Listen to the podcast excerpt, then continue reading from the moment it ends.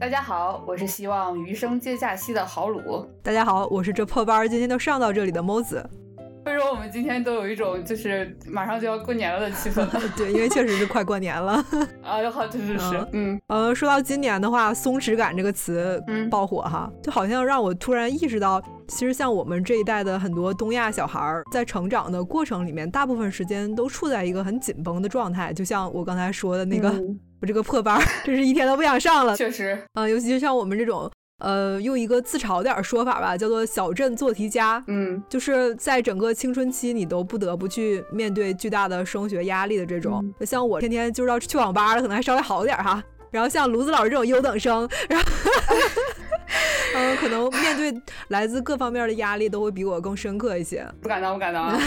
确实，就是像我们这种小镇读书的人吧，他就算是进到社会里面，还是会有一种就是很紧绷的感觉，然后有会有一种好学生和乖宝宝的那种状态一直在身上。对对对，就算是等到工作之后，进入了以工作强度拉满著称的游戏行业，哎，你说生活就更和松弛沾不上边儿了。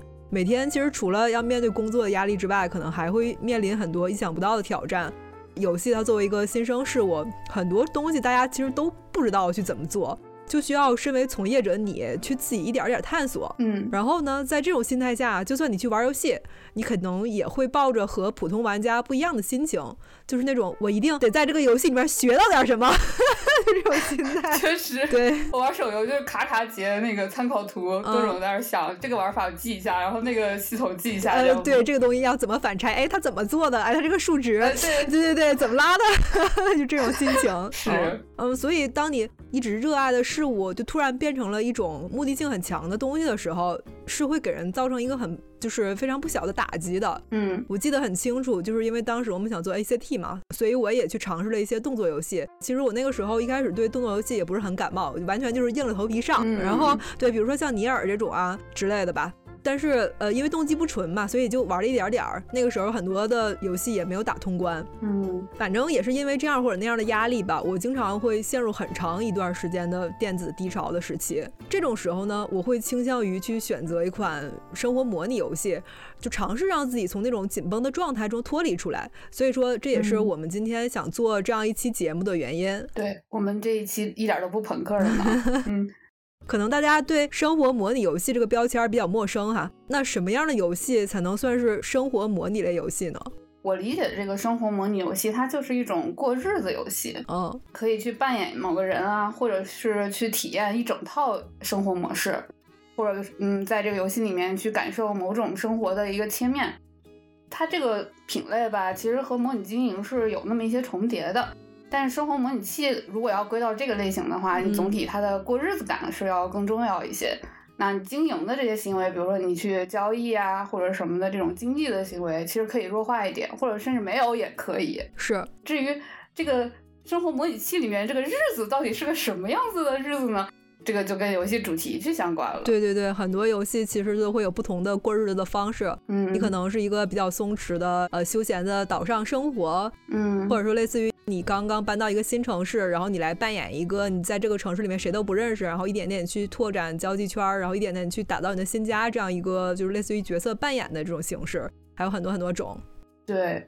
我其实一般是会选一些就是跟自己的那种现实生活差别比较大的生活模拟类的游戏去玩，想从生活中脱离出来的那种感觉。对对对，然后所以就是会。呃，玩几类吧，比如说有的时候我会选一个手游，嗯，当每一个每天打卡的这么一个游戏，嗯，比如说当时动森的那个手游嘛，嗯就我就持续玩了好久。对对，那个我也玩过，嗯，还挺好玩的，其实，但是那个其实挺氪的，我觉得，就是你要花 非常氪，你要花很多钱才能买到他们里面的家具，用最可爱的形象赚最多的钱。对对对对对，它其实和那个很多手游盈利模式是类似的，它也也是让你去抽家具，然后去抽一些衣服之类的。嗯嗯。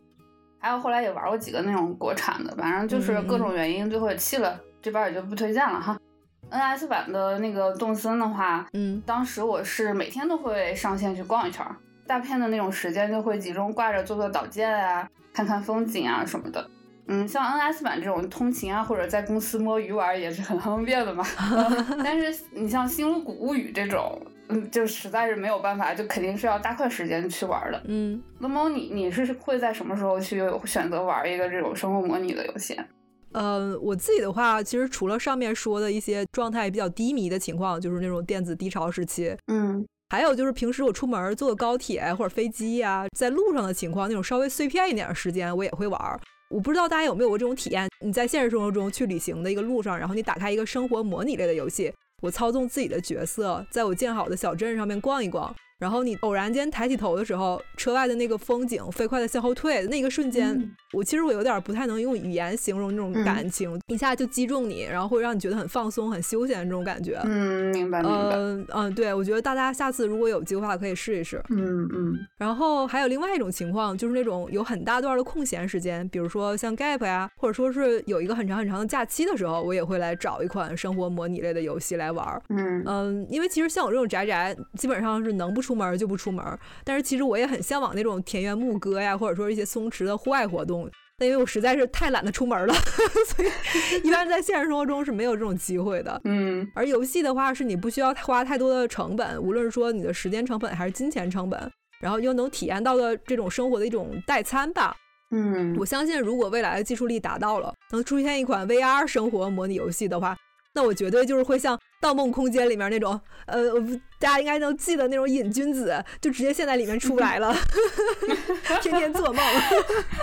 是，哎，你刚才说 gap 呀，或者很长的假期，我就想到最近特别流行的一句话，嗯，就是一生奋斗的中国人没有 gap。是，嗯，然后我我我今年不是呃有了一个比较长的假期嘛。然后当时就是，其实反而不会再去玩这些特别就是生活模拟类的游戏了，因为我自己已经在生活模拟类游戏里了。我就感觉咱们俩是完全不同的情况和心态了。嗯嗯嗯。说到很长的假期的话，其实我们很多人在刚刚过去不久的那三年里面，就有过这么一个强制执行的假期哈。嗯，全民假期哦。对。我记得二零二零年春节的时候，咱们当时是从二月份一直休到了五月吧？啊，对，对，直接就是完全不用上班了。呃，对，那段时间我就是每天在家里摸鱼抢菜，虽然不用上班哈，然后当时因为同事把 PS 四借给我了，我就顺势玩了很多很多游戏。但是因为每天被关在家里面不能出门，再加上一些就是居家办公方面的问题吧，其实还是有点焦虑的。嗯，就是包括很多外面也有很多不好的消息传进来，就会其实会影响到一些我自己的心情。对，那个时候虽然说是所谓的假期，但是大家肯定都是处于一个比较焦虑的状态的。其实很多人都受到了疫情的影响，然后也遇到了类似的问题吧。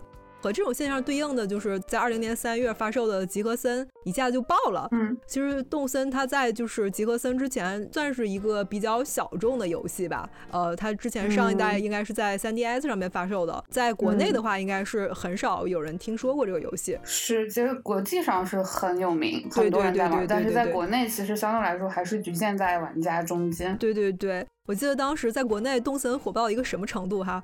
嗯，我就举个例子吧。我记得当时淘宝上原价三百多的卡带被炒到了五六百，然后还买不到。对，当时有很多游戏的，无论是游戏的群啊，还是说同事的群啊，都在说谁能卖我一张卡带，有多少多少钱收这种，可能四百以下就算是好价了。是，NS 都涨价了吗？跟着？对对对，嗯，社交媒体上也是铺天盖地的。动森这么一个当时是之前在国内比较小众的游戏，突然就变得人尽皆知了。对，呃，我当时也是约好了和朋友一起，然后十九号的二十三点就准时冲进了游戏。我们也是，就是一个群里面一起 倒数准备好。对对对对。无论是在国内还是在国外，有很多人都说过自己被动森这个游戏治愈了。我觉得其实这不是一句空谈，而是切实发生在我们这些玩家身上的。尤其是在居家期间，很多人就像我一样，都是在担忧和孤独之中度过的。其实这种情况还是蛮容易产生心理问题。在当时那个大家气压都很低的环境下，我直到现在我都还记得当时那个心情。呃，就我打开动森，然后在线上面和朋友联机的时候，我见到他们那一刻，就有一种如释重负的感觉。嗯，我可以暂时忘记那些呃，就是外围的压力，然后在一个小岛上面开启一段新的生活，然后交到新的朋友，去做一些我在现实里面暂时还做不了的事儿。它就有点像一个缓冲区，把我和烦恼暂时隔离开了，让我能有勇气去面对某些不好的消息。嗯，对。也正是因为如此吧，在二零年的 TGA 上，动森也是第一次拿到了最佳年度游戏的提名。当然那一年由于呃。很优秀的作品很多，就是像《对马岛》呀，还有那年的年度最佳《美墨二》，让动森和 TGA 的这个年度最佳失之交臂了。不过我感觉动森就是我自己心中的年度最佳，也是我那年的年度最佳。嗯嗯。虽然动森现在已经是一款大家耳熟能详的游戏了，不过我们还是按照惯例，在正式开始聊游戏之前，先简单介绍一下动森这个 IP 的发展历程。嗯，动物森友会 （Animal Crossing） 它的英文名字是这个。之前其实通用的翻译是《动物之森》嘛，就是没有官方的时候。嗯，它的初代是二零零一年在 N 六四上面发售的。到现在也是超过二十年的 IP 了。对对对，大火出圈的这个 NS 版的这个动森是二零二零年三月份发售的，是这个系列的第七作了。哦，我的天呐，都已经是第七作了吗？对，而且它想想其实已经是二零二零年发售的了，今年是二零二四年喽。哦，是啊，已经发售了快三三年多了都已经。对，然后在这个里面，玩家是被设定来到了一个无人岛，嗯，在里克这么一行 NPC 的帮助下面，呃，主要是借钱给你，呃，买东西给你什么的。对对对，进行无人岛开发计划。嗯，你会从一个。只有一个小帐篷、几棵树，然后寥寥几个岛民，开始一步步去打造自己的家园，嗯，逐渐实现这样一个自己理想中喜欢的这个生活，嗯嗯。S 版之前呃大受好评的正代作品就是刚才咱们说的那个，嗯，3DS 上的那个《动物之森》是《动物之森新叶》，就是 New Leaf，它是二零一二年底发售的，所以其实这两代正作相隔是非常非常远的。对，嗯，我感觉动森也算是从另一种模式上的给 NS 护航了。对对对，当时真的是卖爆了。我到现在还记得，就是 3DS 那个动森限定机也是很好看的。对对对对对。但是那那个时候对我来说，这个东西还是太贵了。是。3DS 的话，它这代正作整体其实是要比 NS 版要复杂一些的，NPC 要更多一些，可以做的事情也会相对多一些。其实，在 3DS 之前的 NDS 版的那个正作也是差不多，就复杂度，就是这个 NS 版是相对比较简化的。是，嗯。呃，我我听说啊，就是怎么说呢？不是说 NS 版比之前更简单，而是 NS 好像是采用了一种最新的 AI 技术，然后这种技术好像还不太成熟，所以就导致了现在就是小动物里面，无论是说对话呀，还是说互动啊，都会内容量都会更少一些。哦。但是在之前的 3DS 版和 NDS 版的话，它那些什么庞大的对话内容呀，很巧妙的互动啊，全都是动森的文案，怎么说，就是用手工去堆出来的量，他们的工作量。非常非常大，什么？你的松弛人生之下就是游戏开发者的血汗工厂？对对对，是这样的。嗯，其实当时有一些动森原教旨主义，他们说就是 NS 版过于简化了，丢失了这个系列的精髓。精髓。对，但是其实就算是一个所谓的简化版，我也玩了好长好长时间呢。对对对，动森可以说是我除了就是暴雪全家桶之外。游戏时长最长的游戏了，因为我打开 Switch 一看，哦，好家伙，我都一千个小时了，对，我也差不多，吓一跳。对，我记得二零年三月到五月的期间吧，我每天早上醒来一睁开眼睛就是打开动森，动森启动，嗯，然后一直玩到凌晨才睡。我那段时间真的每天都超幸福。嗯，后来阻止我爆肝的是什么呢？是解除风控。那个，嗯，对，最开始上班那段时间，我感觉比我在家里隔离还抑郁。是那段时间就感觉我岛上的生活就像是我自己人生中的生活的一部分一样。嗯，那些小动物就是我身边的好朋友。我每天打开游戏，然后看着我自己从小小的家里面走出来，去给花儿浇浇水，去小动物家里面坐坐，去博物馆里面发发呆。呃，顺便说一下，我就最喜欢的部分就是那个博物馆里面的海洋馆，尤其是深海区。对对对，就看着里面那个大鲨鱼游来游去，真的很快乐。对，尤其是在二零年那个动森发售之前，我刚好去了一下大阪的那个海游馆。动森里面的海洋馆的原型就是这个大阪的海游馆，真的特别漂亮，里面的那个布局和氛围和动森里面一模一样。所以说我当时看到这样的场景，也是觉得挺挺怀念，也挺感慨的。嗯，所以坐在那儿看看，就能忘掉很多生。活和工作中的烦恼。是，直到现在，其实我还会偶尔在一些很特别的时刻上一下线，比如说每年的生日之类的。哦，其实我个人是不是很在意生日的人？然后每年过生日基本都不会大张旗鼓，基本都是我自己一个人过。但是有了动森之后，我每年生日都会去动森里面过，因为小动物它会给你布置一个小小的派对嘛，还会特别夸张，祝你生日快乐。嗯，我觉得算是我每年的一个必备的仪式感吧。嗯嗯，咱们玩动森这样的游戏，就是要自己给自己把仪式感拉上。对对对，就我自己的生日是一回事，还有小动物的生日，尤其是我特别喜欢的小动物的生日，然后我那天一定会上线，把那个提前那个准备好的礼物。塞到兜里，然后去给它过生日。小动物啊，对对对对对。还有一段时间有一个，就是我确实不太那么 care 的 小动物。小动物是吧？他过生日了，我不是每天都会去跟他们打个招呼嘛。嗯。然后他不在外面溜达，我就去屋里给他打个招呼。一进去里面就在过生日，我非常尴尬。他说我的礼物呢？然后我只好从兜里随便拿了一个东西给他。我 给了他以后赶紧走，太惭愧了。而且他们还会把你送他的礼物摆在外面，我真的好害怕。他就摆在外面，他跟我说：“看，这是你送给我的大苹果。”好可爱，真害怕。嗯。我当时其实对导建什么的就没有那么那么热情吧，我主打的就是还原各种方面的仪式感。我每天会把那个游戏关掉之前，就是会换个睡衣，嗯嗯嗯，把鞋脱了，把灯关了，躺到床上，把手放在胸口的那种躺那儿了再关掉。嗯嗯嗯，每天起床会选好当天要穿的衣服，嗯，下雨的话还会专门回去换个雨衣。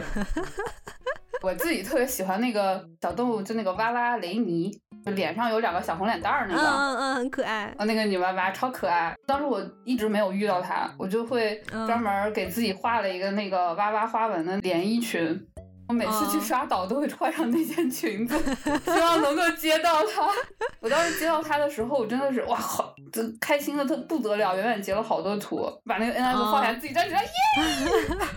啊，我当时最喜欢小动物是亚美，就是那个丫丫，超级可爱。对，然后因为我一直接不到它，嗯，呃，我就漂洋过海从那个亚马逊上面买了一张它的阿米宝，哦，当时花了两百多块钱。还不算是运费，怎么说的？为了为了动物，确实也值了。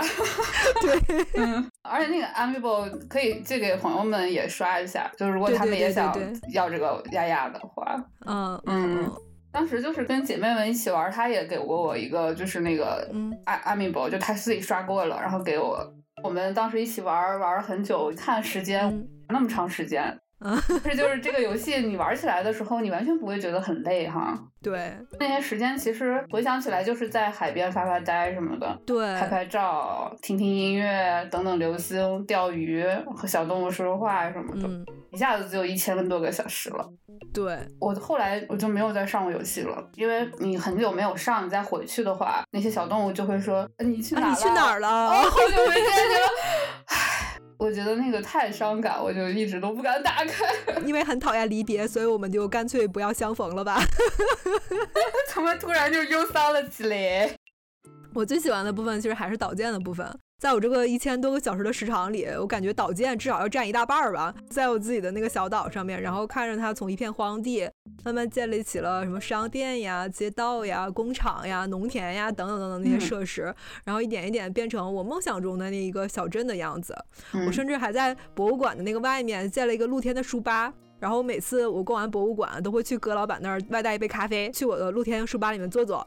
有的时候还会看到小动物也在书架面前晃悠，我就会觉得很开心。他们是不是也在找书呀之类的这种感觉？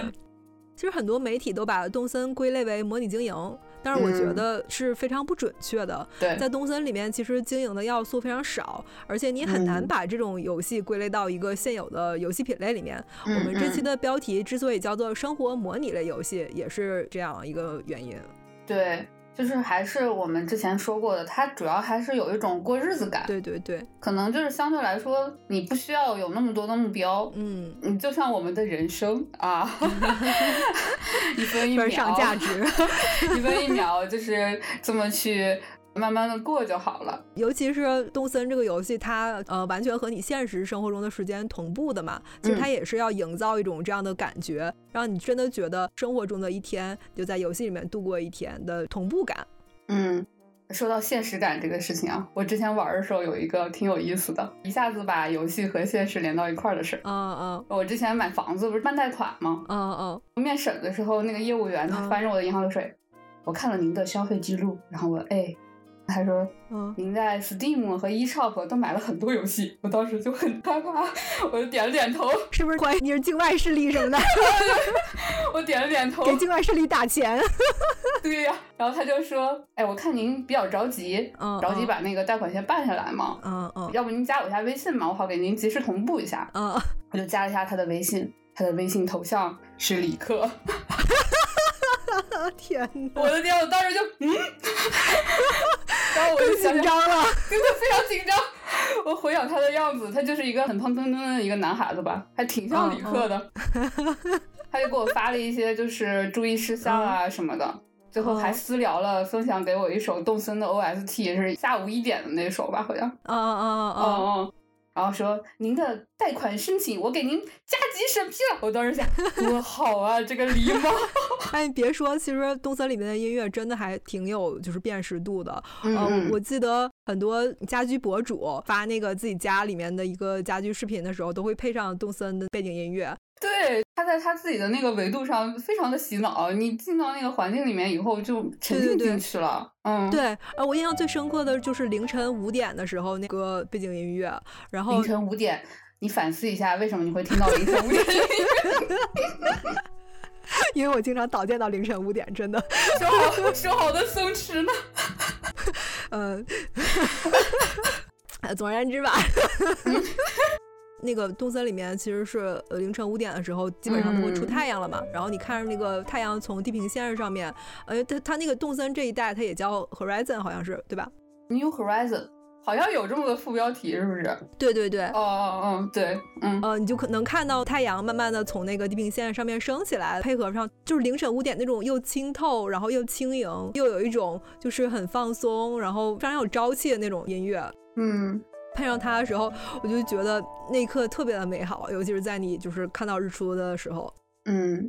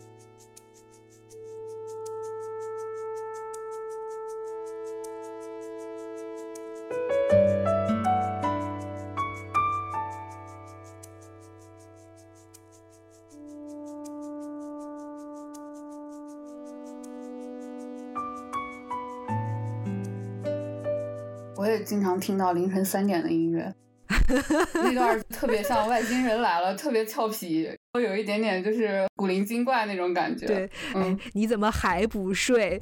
哎呀，幽灵都要出来了的那种感觉。对对对，嗯嗯，他这个音乐啊，包括他这些嗯其他的一些东西，其实肯定这种松弛体验，它就是设计出来，专门设计出来给咱们的。对对对对对。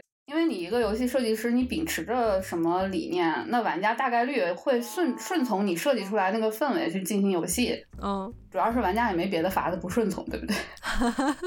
但其实能做到这一点，真的不是说你用什么规律或者什么方法能总结出来的。不是，嗯，对，所以很多时候他就是要凭借这些制作人员自己的一个感受，包括他们制作过程中的一些调整，你很难说去找到什么方法论。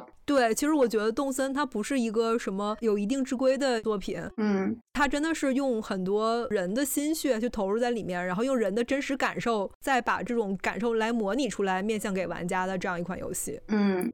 而且就是很多细节，他就是这个人怎么想，可能他才能做出这件事儿。就之前你不是说过某期节目，说过就是他这代的动森后面是有不少女性的开发者在后面去主导的嘛？对，包括动森的制作人都是一名女性。对对对，所以这些细节是可以体现出来的。对对对，比如说之前其实那个陈星汉就是做 Journey 的那个大神，他其实当时说过，他们一开始设计的时候，他的角色物理是很全的嘛。就是有重量又有又有碰撞什么的，角色之间是可以互动的。嗯，他本意是想让大家握握手啊，嗯，拍拍肩啊什么的，结果就发现那些测试的玩家开始互相推搡，嗯，甚至有人会把那种一起旅行的旅伴就推下悬崖，这个就完全不是他想要的，因为他想要的就是一个完全没有争斗的一个世界，所以他最后就把角色间的这种物理接触就完全改成用音节去互相呼唤，用光芒互相去指引对方。这个一下子，这个游戏的氛围就完全不同了。通过这种调整，然后把他想要的那种体验，游戏体验就给设计出来了。所以说，像动森嘛，就是你明显可以感到老任他就在这个游戏里面就不准备给你任何压力。对，比如从形象设计、玩法设计，包括它的经济系统，就是还是有经济系统的，虽然说不是很压力很大。嗯，是，全都是秉持了一种就是佛系原则去设计的。你像玩家是完完全没有性征的嘛？对，嗯，你没有说就是。呃，是男性还是女性，或者是无性别这样，他也不会让你选发型或者衣服，也不会去标记什么男女区别。你想长什么样子就长什么样子，想穿什么样子就穿什么样子。形象也是那种比较圆乎乎的。小动物的话，它们虽然说是有脾气、有性格、会生气，但它们大多数都是很直来直往的。对 你拿那个网子一直敲人家，人家会很生气，说你不要理我，生气走了。但是过一段时间它也就好了。对，嗯，而且完全不会有什么惩罚，对，就是有点像是那种你和你朋友之间闹别扭，然后过两天说说话，然后拉拉手又和好了的这种氛围。对，因为其实你也没有真的伤害到它，它也不允许你真的伤害到这个小动物。对对对，这些减负的话，就会让玩家有一种那种返璞归真的感觉嘛。它其实在给你打造一种善良快乐的特别简单的体验，你玩的时候就会更想去享受这种比较简单的这种快乐。对，而且还有一个特别重要的，我觉得就是除了这种快乐积极的这种感受，它里面是会允许你产生负面情绪和 down 的。有很多东西你错过了就是错过了，没有就是没有。是的，这其实也是松松弛感的一部分。就像咱们之前说的，像我们这种小镇做题家呀，很难产生松弛感的原因，就是因为。我们就是从小在一个所谓的公绩社会里面就这么长大的嘛。对，做事儿做得好，变强了，这是你应该的。是，嗯，你不能弱，你得强才能走出去什么的。其实这个东西是很不松弛的。啊，对，在这个游戏里面，你去消极的去，就比如说有的朋友玩着玩着，可能他以前给你寄礼物或者什么，后来他就消失了，或者小动物它会走吗。对，有的小动物硬要搬家，对吧？虽然你可以挽留它。还有就是那种你你有可能一一直都遇不到你特别喜欢的那个小动物之类的，包括之前我一想到我的小动物在岛上等我呢，我就会有点揪心。这种感觉其实反而虽然简单，但它给生活的那种复杂度复原反而上去了。嗯，对。其实，在我们生活中也是一样的。嗯，一个健康的社会应该是允许你去产生负面情绪和允许你释放压力的，而不是说你一直在一个快乐的氛围之中，然后每个人都脸上都必须挂着笑容，很开心的那种。一个不允许负面情绪的社会，其实是非常变态的，对吧？对。人肯定是会产生压力的，但是你如何消解这种压力，如何释放这种压力，这个才是其实我们很很多人或者说是在生活中需要去面对的一个课题。尤其是在动森里面，其实也是你会有遗憾，但是呃，这个遗憾会过去，你的生活也会慢慢向前走，而你未来会遇到更好的事情，这个才是让我们觉得松弛，让我们觉得待在这个游戏里面更开心的一个呃原因吧。我觉得，嗯。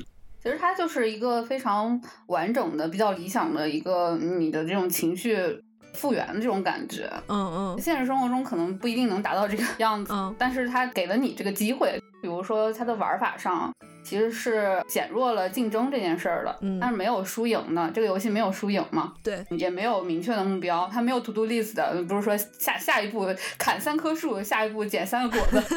当然有贷款吧，但是没利息，对不对？你可以一直欠着，只要你不想扩建，你就可以一直欠着。对对对，社交压力其实也没有，你自己玩儿没有问题。虽然说你社交的时候会有社交乐趣，但你不想玩儿社交部分也不会影响你的游戏流程。包括就是炒大头菜这种非常 刺激的事情，不想赚大钱的话，凑凑热闹也行。对你每天就钓钓鱼，然后去岛上什么抓抓虫，卖给于思婷，卖给你隆克斯都可以的，都可以赚钱，慢慢还贷款，肯定都能还上。嗯，还有就比如岛建，虽然我们经常奋斗到听到凌晨五点的音乐，但是其实。你想规划成啥样就规划成啥样呗，像我就一直规划的都很简单。我朋友来我岛上一看，说你这是什么厂房宿舍区，直来直往的。之前其实就看那个星夜，就是三 DS 那一座的开发人员访谈嘛，呃，野上、嗯那个时候还是野上是总监督吧。他其实说他们想要做一款可以促进家庭成员去交流，每个人都可以玩的这么一个游戏。嗯，结果就是他们确实是做到了。动森这个 IP 就是属于全民的，愿意去享受这个游戏的玩家就会自觉去靠近游戏里那个形象，开始享受这段特别松弛的人生了。嗯嗯，我经常能看到小红书上面有有女孩子，然后说我和我妈妈一起玩动森，然后怎么怎么样的。还有就是因为之前家里面都很不理解我为什么会玩游戏，然后我和妈妈一起玩了动森之后，她终于能和我一起体验游戏的快乐。这种例子吧，嗯我身边就有很多妹子，她们的妈妈都在玩儿，玩的比她们还上进，因为好多妈妈也不用上班了，那真的是每天在家。对对对，包括她自己的导游的时候，她妈回去以后一看，她妈帮她攒了好多东西。对我之前也有看到一个妹子说，她妈妈每天都会给她寄礼物，然后她一上线之后才发现邮件里面有好多好多礼物，这样。嗯，其实这些妈妈们上了年纪，她们能够玩进去动森，就是因为她们在这个游戏里面，一个是上手很容易，还有一个就是她们其实是可以在这里。也去找到属于他们的生活的，因为他们之前可能有很多的遗憾和缺失，但是这个游戏允许他们去按照自己想要的方式去做嘛。嗯嗯，所以就是想怎么玩就怎么玩，这种千人千面，它就是一个设计者给你的真正的生活模拟器，对，由我们玩家去填充这个生活。哎这游戏就是这点上是我觉得真正的松弛的地方。我还有一个很喜欢的点，就是因为我是一个经常换城市生活的人，嗯，也是这两年才固定下来在一个城市生活，所以我的朋友们基本上都是天南海北的，嗯基本都和我不在一个城市，然后我就很少有机会能见到他们。动森发售之后，我就经常能在游戏里面和他们联机，然后嗯邀请他们一起呃来我的小岛上，或者说我去他们的小岛上做客，这样这种我感觉也是一个，就是让我和我的这些朋友更拉近了很多距离，然后也让我和他们重新变得熟悉起来。嗯，你当时还给我写信送了不少礼物呢。啊，对对，就是因为动森它是可以给朋友写信，然后每天给朋友寄礼物的嘛，就是那种你看到什么好东西，你就会不由自主的，就是想给朋友寄一份这种分享的感觉。对对对，对，还会很认真的去选信纸，然后写那个内文。啊，对对对对对，嗯，其实这个动森发售的时机还挺巧的，说实话。嗯，就咱们前面说，二年开始你出去玩啊，嗯跟朋友见面小聚一下都变得很奢侈了。对对对，但是大家还可以去无人岛度假，对不对？还可以和姐妹们就是一起在岛上溜达溜达，嗯一起去那个特别漂亮的海洋馆里面，还能一起去参加抓虫、钓鱼的比赛，还能一起喝喝咖啡。嗯，喝咖啡不带钱，然后老板给你上一杯白水。对，两人都没带钱，上两杯白水，那个笑死我了。对对对嗯甚至就是其实跨年夜你们也可以一起在岛上过，对氛围感非常的足。对，你们还可以一起看烟花、看流星，这样。对，就感觉动森真的变成了日常生活的一个延长和补足了。对，但是说实话哈，任天堂的联机技术其实是很不咋地的。是。我经常就是朋友飞一半坠机了，这种 太天天发生。嗯，就是你其实你想想，他整那套流程，就是你去朋友家整一套坐飞机的流程，这其实是开了一个类似局域网的这么一个领域嘛。啊，对，这现在怎么可能除除了动森，估计别的游戏都不会这样吧？现在都流行什么无缝啊什么的。对对对，听说他那个技术其实是，比如说你邀请大家来你的小岛上玩然后就是用你家的这个网，然后去开一个局域网，嗯然后他们再接进来，他们所有的这个数据传输全都是通过你家的这个网络去传输的。好厉害呀！鬼才。所以说，一旦就是你家这个网不行，大家就都连不上，然后就大家全全部坠机这种。对，就会非常卡。就是你明明自己的网好像挺好的，但是因为对方的网不好，所以就会特别难受玩起来。对，尤其是我记得任天堂应该是在国内没有服务器，你所有的就是数据都要从你家，然后先上传到任天堂的那个服务器上，然后再从任天堂服务器上回传到你家。为什么要开会员？其实就是想，如果正常去做的话啊，如果是换个随便换个 天朝的手游，都是一个读条的事儿。可能 说实话，这种单向笨拙的这种，需要两个人特别郑重去点个确认，然后对方日日飞过来，咚咚咚啊鼓掌，这种感觉 反而跟动森还挺搭的。对，我也觉得，虽然说它这个是技术低下不得已而为之，对，只有你在任 天堂化地下技术力为 RP 优势。对他给足了你仪式感，我觉得这一点做的还是，嗯，怎么说呢？化腐朽为神奇吧。嗯，就非常合理。无人岛之间要来往，当然得坐飞机了。坐飞机来了，这么大个事儿，你朋友坐飞机过来，哎，哦，不得通知一下对方吗？可不嘛。对呀，朋友来了，你得准备准备。嗯，甚至去机场接接人家，对不对？嗯，这个仪式感还是要有的。是，不过一旦来到岛上，如果说就是开岛的那个人他的网还行的话，这个互动还是挺顺滑的。是，因为你你俩现在处于同一个空间了吗？会有一种那种你朋友确实是来你家做客了这种感觉。对对对对对对对，特别明显。如果要是别的游戏什么的，可能就是感受不到这种。就算是我在其他游戏上面，朋友来我的家园玩，我觉得也只是嗯。就来了，这种感觉没有什么特别的感觉。他就是如果如果往好的情况下，他这个反应又很迅速嘛，然后你就就可以互动特别的利索，就是感觉没有任何延迟。对，但是就是呃，在杜森里面给你搞了这一大套仪式之后，他也会给你一种延迟满足的快乐，就是啊，我不知道我这次朋友能不能顺利的飞过来，然后如果。然后，如果他飞过来了，我就会非常非常的开心。哇，我们这次好顺利呀！对，而且他那个动森 NPC 那套 AI 系统还是挺有意思的嘛。那个小动物，如果你朋友来过。跟他们说了话什么的，他们对对，他会惦记，对，会不一样。而且就是比如说，哎，说你那朋友谁谁呀，他来了，对对对对对。然后他走了之后，你在自己的岛上也经常能听到小动物会提起他们说，哎呀，那个谁谁好像很久都没有来了，你们的关系还好吗？类似于这种的。我们已经不是朋友了。天哪！你知道吗？就是关于这些小动物，我有一个很怎么说呢，很诡异，然后也很。嗯，很巧的事情发生过。嗯，呃，我我之前因为我家那个小润是用我朋友的 M 币包刷的，然后后来我跟那个朋友吵架了，就吵得很厉害。当时因为我们两个在一个群嘛，当时我就直接退群了。嗯，就是到已经到了这种程度。嗯，然后当天晚上我打开动森的时候，那个小润就跟我说我要搬走。好可怕呀！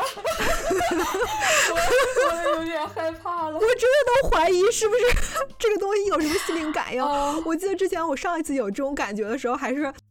就是那个东森里面的天气老是跟我家附近的那个天气是一致的，就是我家外面下雨的时候，它东森里面也下雨，然后外面是晴天，东森里面也晴天，老是这种特别巧合的事情发生，然后让我觉得是不是东森真的有什么魔法？太吓人了，让我想起那个，你怎么判断我们不是生活在一个虚拟的世界里？啊 对对对，就这种感觉。嗯，如果说东森在我心里面是一个悠闲的自留地这种感觉的话，接下来要说的这款游戏可以说就是充当了一个呃冒险者的退休生活这样的存在。嗯，大家可能都听说过《勇者斗恶龙》这个系列的游戏嘛，在日本的话，它被称之为国民 RPG，作画呢是由《龙珠》的那个作者鸟山明担纲的，目前正作应该是已经出到了第十一代。不过这个系列游戏其实我完全没玩过。哦，给大家介绍了这么多，我完全没玩过。原来如此。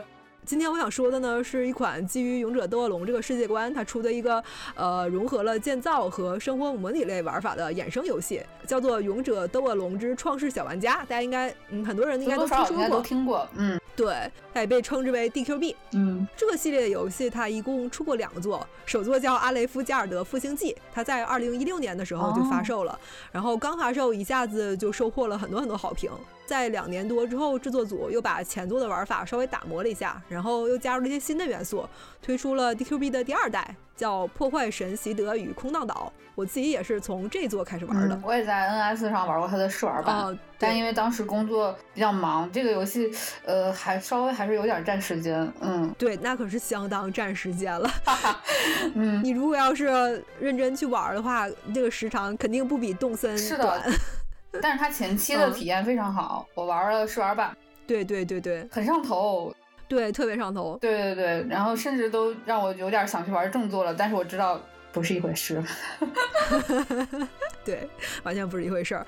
经常会有人把 DQB 和我的世界拿来比较，说 DQB 是我的世界的高配版。嗯，我觉得这种说法有一定的道理，但是我并不完全认同。DQB 的话，的确像我的世界那样，它有很高的自由度。它也足以支撑玩家在里面建立起任何能满足你自己想象的世界。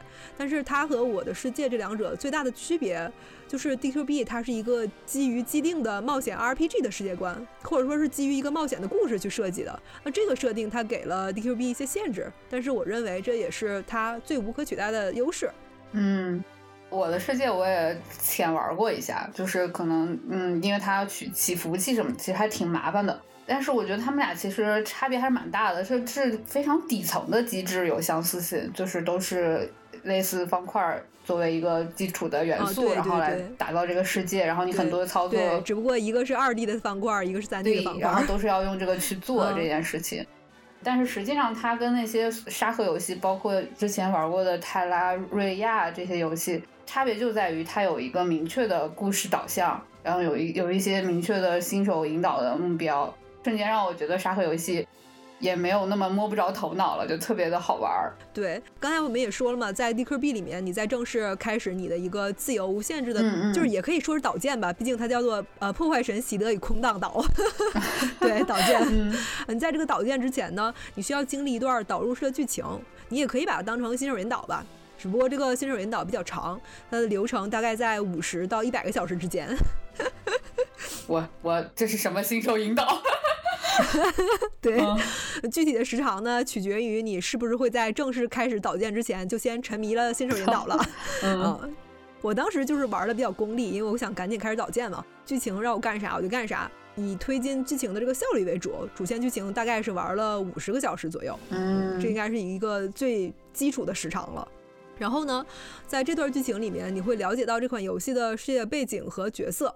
也正是因为有了这样一段非常丰富的剧情，我觉得它的这段剧情哪怕是单独拿出来做一个 RPG 都是非常合格的。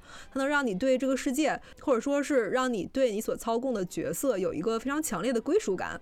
这也就是为什么我前面说动森，它在我心里是一个属于我自己的自留地，而 DQB 的话，它是冒险者的退休生活这样一个说法。嗯，在玩这个游戏的时候，我会把自己带入到我操作的这个主角身上去，而不是像动森一样，它角色是承载我自身意志的一个容器。我不知道这样说大家能不能听懂。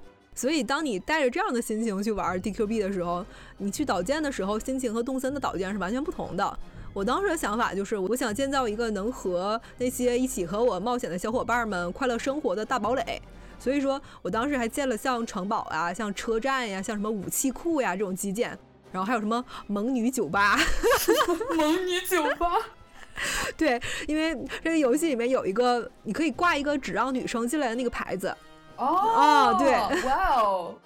可以。其实应该挂只有女生和猫猫狗狗可以进。对。挂那个牌子之后可以限制性别。嗯，顺便虽然说那个《创世小玩家》这个游戏有很多就是日常那种基操存在吧，有一些就是性别歧视的要素。嗯，因为在主角塑造的方面没有做性别差分，所以说你用女主控去玩这个游戏还意外挺有意思的。哦，哦。我在那个城堡里面给每个队友都建了自己的房子，因为我在前置剧情里面已经很了解他们的喜好了，所以还会根据他们各自的风格去规划房间内的陈设。这个过程让我体会到了和动森里面完全不一样那种满足感和快乐。嗯，这个游戏里面有一个小姑娘叫佩罗，是我的队友，特别喜欢，感觉是那种很可爱，然后又很元气的那种姑娘。然后我就给她的房间里面布置的就是很清新，然后里面有什么小花花呀，然后什么小梳妆。台呀，然后还给她配了一套那种大铠甲。我刚想说，你肯定高低得整点死亡重金属。对，因为关于他的有一段情节是好多男的非要看他穿兔女郎的衣服跳舞，我就特别烦这个情节，所以我就想着给他配一套铠甲。如果要是那些男再来烦他的话，他就可以穿上这个铠甲一拳打爆那些猥琐男。果然如此。嗯，你在给这些队友布置房间的时候，就是会有一种非常期待的心情，就好像一个 happy ending 的故事结局之后，然后童话里面说大家最后都幸福快乐的生活在了一起，但是。这个幸福快乐，它是一个很模糊的意象，你你不知道最后就是他们怎么幸福、怎么快乐的。而在这个游戏里面，你你可以自己去描绘这个幸福快乐的生活在一起的结局到底是什么样子的，具体有多幸福、有多快乐，都是由你自己去亲手谱写的这样一种感觉。嗯，怪不得你说它叫那个冒险者的退休生活模拟器。对对对对对对对。然后还有一款我很喜欢玩的生活模拟游戏，就是大名鼎鼎的模拟人生了哈。我们把它放在这么后面讲，真是有点儿 本期失格。是，确实确实，嗯，对，模拟人生可以说是我玩的第一款生活模拟游戏了。虽然现在模拟人生都被大家当成游戏本体和 DLC 拆卖的反例，我不知道大家有没有见过这张图，就是说把游戏比作一个汉堡，然后模拟人生就是游戏本体是两片面包，然后 DLC 一是汉堡肉，DLC 二是生菜片儿，然后 DLC 三是 tomato 这样，然后那个沙拉酱是扩展包，太形象了吧？这就是模拟人生，对，总之就是很坑。我看了一下最新一代那个《模拟人生四》，它居然有十二个资料片和十三个扩展包，然后这还不包括什么套件组合呀、什么家具扩展呀、乱七八糟那些东西。我那天算了一下，你要想把这些内容全买下来，至少得好几千。比起真实的人生还是便宜的，嗯，那你这确实是 太悲伤了。优一，我记得很小的时候，就是第一代刚出的时候开始玩的嘛。那个时候我家里刚买电脑，我一下就玩到了《模拟人生》这种。就你知道他当时给我带来多大的冲击吗？嗯，就是在现实里面还在上学的我，我在那个呃五六平米的小卧室里面，只有一张床和一台电脑。可是我一打开这台电脑，我就可以拥有一栋漂亮的双层大 house，然后有我的大客厅，有我的大卧室，我的大书房和大厨房，然后还有一间超大的私人游戏厅和室外露天豪华大泳池。你说这我哪儿遭得住啊？是吧？幼小的我一下子就掉进了这种资本主义的陷阱，过上一种纸醉金迷的生活。我那个时候我在游戏里面最讨厌的事儿就是上班。因为小人上班之后，你如果要是没有装什么上班 DLC 的话，你是不能操控的嘛。然后那段时间你就只能快进，很无聊。哦，卢子老师，你是完全没玩过模拟人生是吗？没有，我啊，你完全没玩过。对，我就想说这个，嗯，这个，嗯，只能快进，很无聊，不就是我们的上班吗？对，说实话，我每年都想把上班这段时间快进过去。在脑海里反正是快进过去了。所以后来我就直接开金手指，然后把钱调满，天天在家里开银趴，不是？哎，这能播还？啊，不能说，啊，就是开正经 party，对，然后找，对，然后找几个我的邻居小姐妹来家里玩，然后再叫几个男模啥，不是？这也不太对劲。嗯。然后那个时候我就天天上贴吧里面找那个家具 mod，有段时间我特别沉迷哥特风，然后我就去找那个哥特风的建筑 mod，把我家那个房子都改成那种哥特式的古堡，然后家里面全都是烛台什么的。然后有一天我正在家里面准备烛光晚餐呢，突然那个厨房起火，把我小人给烧死了。然后你知道死了之后，那个小人不会有一个墓碑吗？那个小人儿，那个幽灵会每天在那个房子里面游荡，然后这下真的成了哥特风古堡了。大家大家那个临近年关，注意用火安全。对我当时好伤心，然后就 A 掉了。嗯，然后后来四代出来的时候，我也玩了很久很久。我记得那个时候我在生活里面也遇到了一些困难，包括也是发生了一些颠覆我认知的事儿。嗯，我就不得不开始去梳理对生活呀、对工作呀以及对我自我的认知。我不知道大家有没有看过一段，呃，就是前段时间上映的日本电影，叫《花束般的恋爱》，你看过吗，卢子老师？没有。嗯，我就像里边那个男主一样，每天疲惫的回到家，然后什么都不想干，就什么都提不起兴趣。我每天就只能靠打消消乐来转移注意力。嗯，我当时就是完全是那个男主整个人就丧丧的很荡的状态。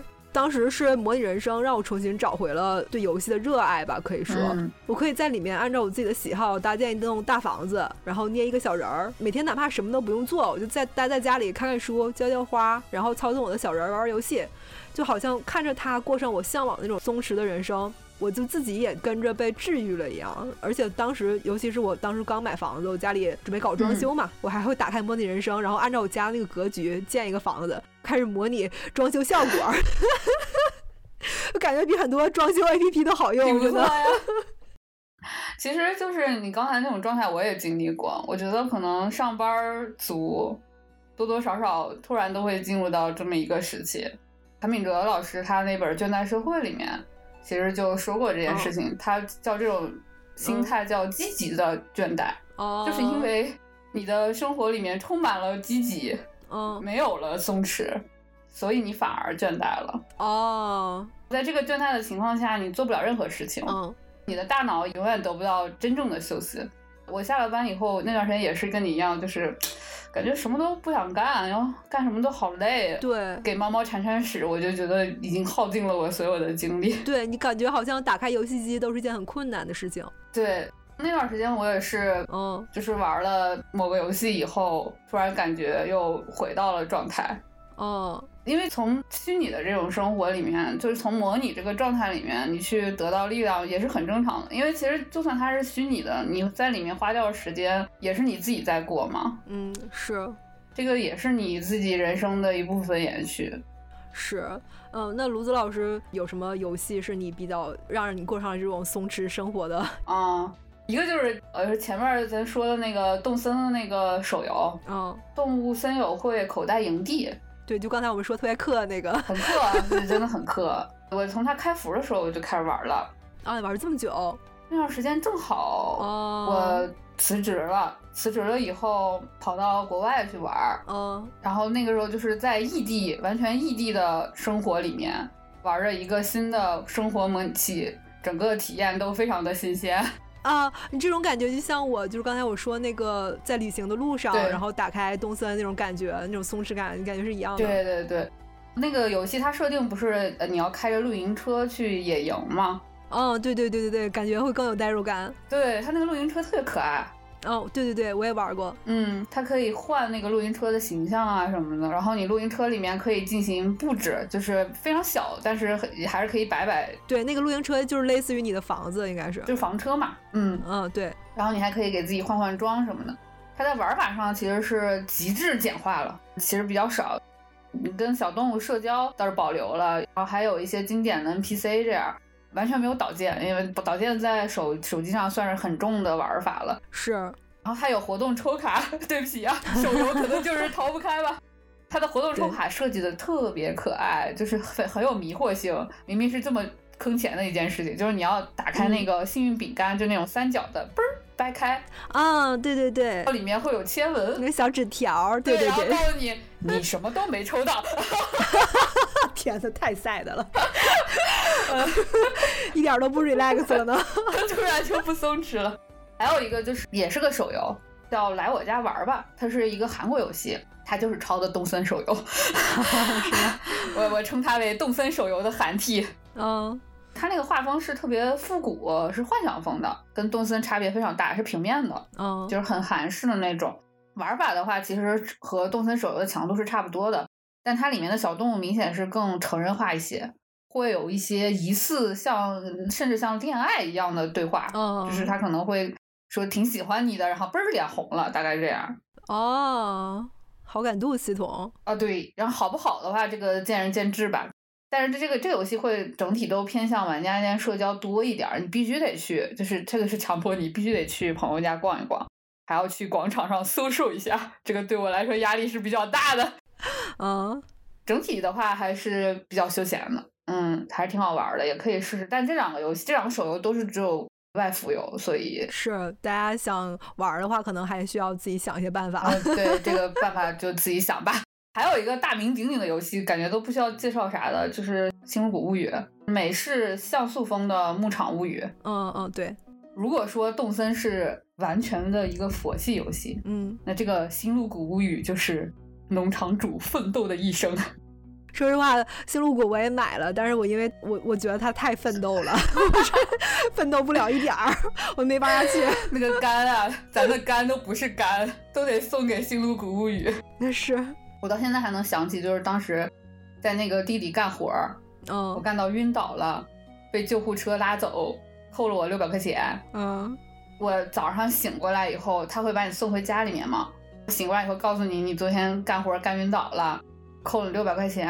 然后当时真的是，我第一反应是什么？这太可惜了，我下次一定要掐好点儿，不能再干晕在里面。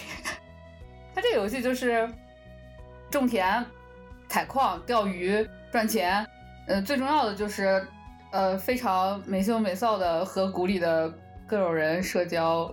啊，一个人谈十个 什么的，呃，其实你刚才说那个，就是干活干晕倒了。我之前在那个《牧场物语》里面也干过。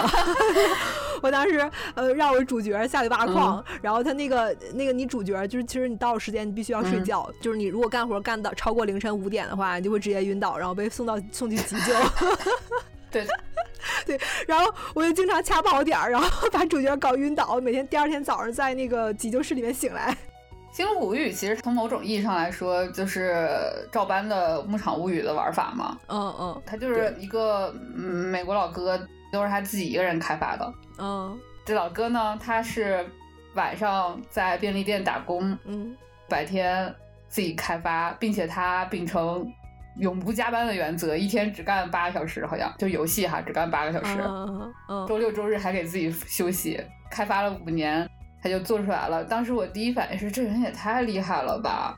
就算是你很多玩法都是照搬的《牧场物语》，就是不用你自己特别想哈，但是这也太厉害了。嗯。后来老哥的女朋友是个富婆，哦，在老哥坚持不下去的时候，富婆就会对他进行风投。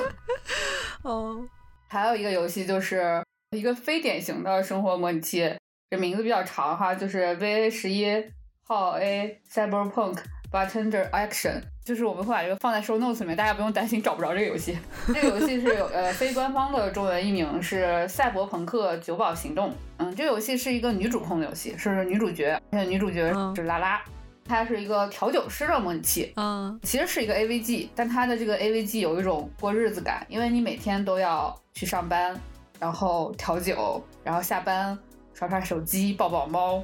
买点东西，上班下班这样子，嗯，呃，工作就是要和来酒吧的各种人聊天儿，给他们调酒。这个剧情就是里面有一些特别好的点，再加上这个客人他调酒的点单也很有趣。有的人不会跟你直接说他想喝什么，如果大家去过酒吧的话，就是你有的时候可以直接跟他说我想来杯大概什么感觉的，调酒师就会给你照着调。它里面也有允许你这么做，会很有那种。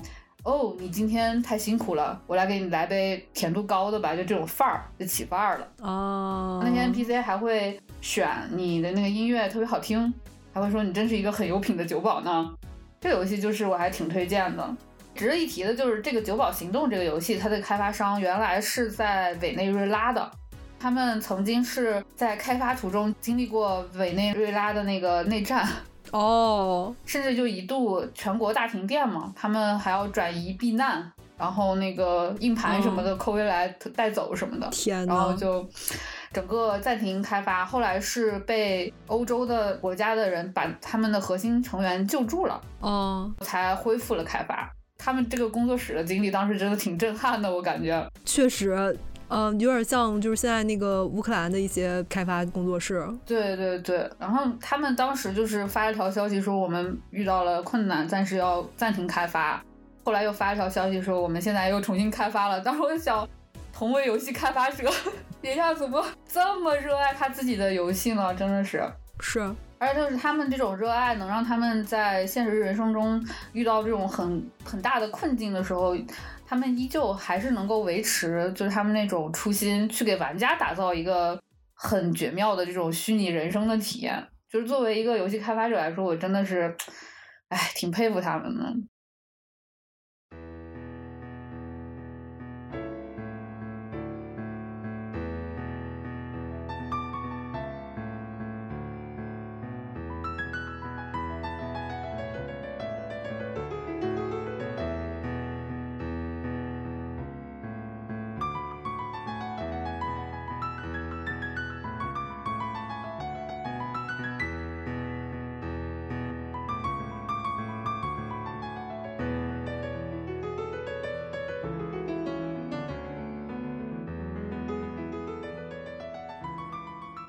就咱们前面说的这些游戏，它给提供的这种虚拟人生的体验，其实跟现实的人生，嗯，有重合的地方，但是很多时候也是挺不一样的。然后有的时候玩的时候，就是会有一种，呃，又脱离又沉浸的感觉，就很玄妙。我觉得这些游戏里面的虚拟人生，可以说是我自己的一个小小的梦吧。我在生活模拟游戏里面，呃，像刚才说的，可以说是投入了海量的时间。从我动森那个游戏时长就能看出来。你说玩一千个小时的动森，我如果把这个时间用在学英语上，我估计雅思早就过了。我如果要是用在玩其他的类型上面，我至少也能玩十几个三 A 大作。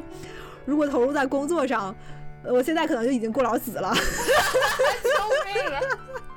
不要这么现实。但我觉得，如果没有我刚才说的这些游戏来治愈我，我大概不会有现在这么一个相对健康的心理状态。是，我觉得它可能是一种逃避现实的方式，嗯，但也是一种我自我疗愈的手段。对，就这种虚拟人生，它妙就妙在它可以跟现实脱开，它所以它才会更加接近想象嘛，更符合咱们理想中的那种生活的样子。你像我吧，唉，我时不时就会觉得我自己是个非常不抗压。社会适适应能力不够强，社交中不由自主装艺人，把自己搞得很疲累的一个人。现实中的话，就是你会不自觉的去背负各种人设的标签吗？嗯，会有同辈竞争，有人群在审视你，你自己也会有自我逼迫这种心理。是，社会时钟滴答响啊，每一声都在让你起来卷，不要躺。就算其实现在我，包括我感觉你，咱们都是处于一个比较好的一个生活状态里面，对对对，也看开了很多事情吧。但是不由自主那个氛围啊，还是就把自己就把你给裹挟住了。然后现实生活中你不得不戴上那种虚伪的面具嘛，结果反而啊，这些虚拟人生显得更真实，因为在里面就想怎样就怎样，掌控感更强。嗯，这种虚拟体验。更接近内心这种感觉，是甚至更打动我。其实我觉得也挺有意思吧。就是随着年龄的增长吧，我们自己其实也是一直在成长的。在这种成长之中，你肯定会遇到很多大大小小的困境。嗯，就是尤其是对于像我们在东亚家庭环境中长大的这些人来说，这种困境。呃，相对更难摆脱吧。嗯，而这些生活模拟游戏就像我的一个疗养院一样，他们能让我把现实世界中那些纷纷扰扰的难题暂时忘掉，在里面过上一段闲适的童话一样的人生。我觉得，呃，这就是游戏这种娱乐方式这个载体它所承载的一个非常重要的意义。嗯，对，尤其是像咱们电子游戏在这点上面会比其他的文娱方式更有优势嘛。因为我们和游戏世界会有交互，我们可以扮演，可以有沉浸式的体验，尤其是生活模拟器这种类型的游戏，因为你玩这个就是来过日子的嘛，那种感觉会更加深刻。在虚拟人生里面，你去跟 NPC 社交，其实在我这种 i 人看来，也是非常重要的一种社交方式。对。就像，嗯，阅读你是去跟作者和书里的那些世界去社交一样。毛姆不是说，嗯，阅读是随身携带的避难所吗？那我觉得其实像咱生活模拟器游戏，就是沉浸体验的避难所。对。虽然说游戏对于我们这样的人来说算是一个避难所哈，但是其实直到现在，呃，游戏包括游戏的整个行业也依然是饱受偏见。嗯，呃，作为玩家我就不说了，像我们这一代的玩家，估计每个人都在玩游戏的时候被质疑过是不务正业嘛。嗯。而作为从业者的话，我其实也收到过很多诘问，包括呃过年回家的时候，亲戚听说你是做游戏的，客气点儿的就会问问说，那你们平时的工作就是玩游戏吗？然后不客气的话，可能直接就开始骂你了，是吧？还有说能你你们能不能给我搞点币啊？对对对对对，是。之前我也有给卢子老师讲过一件事儿，就是我有一次在去医院的时候，做完检查，然后等结果的时候闲聊，医生就问我是做什么的，我说我是做游戏的。哎呀，然后那个医生就开始说说，哎呀，你们这个游戏真是害人呐！我家那小孩天天玩游戏，管都管不了，长大都废了。嗯。然后也说了一些就是在我们这个医患关系的谈话里面显得非常不合时宜的话。嗯。呃，我当时就是觉得，首先您根本就不了解我，然后你也不了解我做工作的内容，您就只是听说我是做游戏的，然后就有资格来理直气壮的来质疑我吗？嗯。其次的话，我觉得像我自己小时候也是天天玩游戏，我也没变成废人，不还在这叭叭给大家录播客呢吗？是吧？嗯。更深层次的话题我就不展开了。但是不得不说，呃，游戏它带给我的正向反馈是要远大于它给我带来的负面影响的。对，就是几年前咱们游戏行业呃遭遇某次口碑危机的时候，反正这种次数很多哈，具体哪次我也忘了。就有一个人剪了一个视频，那个视频做的真的非常好，里面没有任何台词或者什么，他只是说，嗯，这个游戏世界不是只有杀戮，不是只有血腥，不是只有色情，它还有这些。然后我们就看到那个视频里面有旷野之息那个辽阔的那个海拉鲁的草原，然后有旺达与巨象向着太阳骑马。还有《地平线》里面的女主，嗯，在那个原野上面奔驰，等等等等，嗯，它就是非常非常充满力量的一种载体体验。嗯，游戏这个东西到底能给你带来什么？其实就是你内心的一种投射嘛。对，其实是需要我们每个人亲自去体验、去思考的，而不是说你听别人说这个东西是什么样子，就是你就觉得这个东西是什么样子。对。当然了，就是这个肯定游戏设计者他对这个游戏的设计意图会影响你从这个游戏里面得到什么。比如说像生活模拟器，它就是一个生活的游戏。那咱们推荐的这些游戏，它就是想给你带来这种很松弛的体验。那他给你设计出来的这种氛围，多少它还是会反映回现实的生活的嘛。这就是好的游戏能带来的正面影响。当然，就是玩生活模拟器，对于我来说是不会直接改变我生活的这个物理的这个空间的，但是它会帮助调理咱的这个生活态度。对，玩点游戏调理一下。对，玩玩点游戏调理一下。玩动森或者类似这种游戏比较松弛的游戏的时候，就是那种松弛下来的状态，即使你关掉了这个游戏，它还是会保留下来的嘛，对吧？对，对，它影响的是你整个人的一个精神状态。对啊，甚至除除了这种心理层面的东西。也会真实的去影响那种物理的生活空间。像我在动森的里面去做装扮或者导建的时候，突然觉得，哎，这个空间动线好像我家里要是也这么调整一下，是是不是也不错？就会添个什么小物件之类的。嗯，对，前面不是还说我用那个模拟人生的建造系统当装修 APP 用吗？对呀。嗯，在这次给家里装修的时候，我其实也是几乎把家里边的每个地方都设置成了游戏区。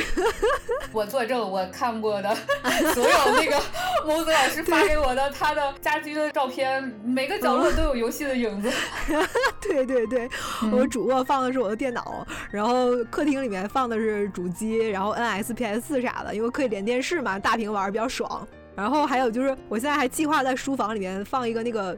最近特别火那个移动游戏基站，哦，就是小红书前阵子特别流行那种小推车，然后最上面放一个显示屏幕，第二层放一些我的备用机，比如说 NS 副机啊，什么 3DS 啥的，嗯，然后最下层再放点零食、可乐、瓜子儿，看着贼高端，嗯。家里面算是我在现实中的一个自留地吧。呃，我觉得无论是在游戏里面还是在游戏外，人还是需要一个属于自己的小小角落，然后在那里放着在心里面最珍贵的东西，在治愈我们的同时呢，也能让我们的精神更有余裕去面对成长里面的一些坎坷，也能更清醒的去面对人生的十字路口里面那些纷繁复杂的选择。而我自己其实也是为了能有这样一个小小的角落，一直在努力着。嗯。前段时间我整理我那二零二三年的手账的时候，就是做个年终回顾嘛，还是挺感慨的。因为今年咱们又外界有很多变化，年初咱们还处于一个完全不一样的大环境里头呢。现在回想的话，却已经就是感觉好像上辈子的事儿了。所以说，这个人的适应能力就是强。我自己个人的话，生活变化也特别多，就有好的，有不那么好的吧。但是我自己其实挺满意了。就比如说能跟。某子老师一起做电子高潮这个博客哈，嗯哎，这里我得向我的搭档某子老师表示大家超级量感谢。哎，看看看看这个 INFJ 啊，随地开 FE，真的很幸运。虽然咱们更新期数不是很多，但做这个播客的初心其实一直有在慢慢的实现嘛。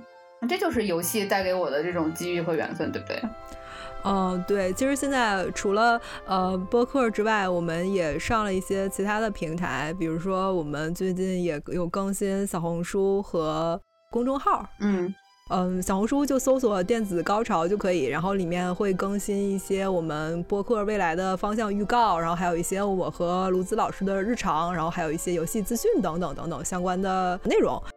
公众号的话，因为平台审核原因，所以大家请搜索“姐妹大 house” 关键词，然后来关注我们就 OK 了啊。嗯嗯，公众号的话，主要就是会发一些节目的链接和我们更新的一个通知。嗯嗯，然后另外的话就是我们。在新年有新气象嘛？我们除了小宇宙和苹果播客，我们也上了其他的一些平台，包括 Spotify、喜马拉雅、嗯，网易云音乐、豆瓣播客。后面如果我们有机会的话，有时间的话，也许会上更多的平台。总之，大家也可以选择自己喜欢的 APP，然后去收听了。嗯。相对于咱们往期的内容，其实咱们这一期真是非常的清新脱俗，弥漫着一个清新的气氛。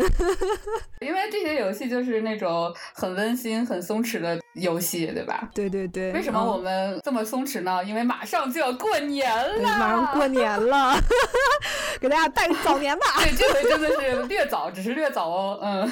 那么就给大家拜个年，然后祝愿大家都能更接近自己想要的生活吧。好的，这里也祝大家新年快乐，新年快乐。好，呃，那今天就到这儿吧，拜拜，拜拜。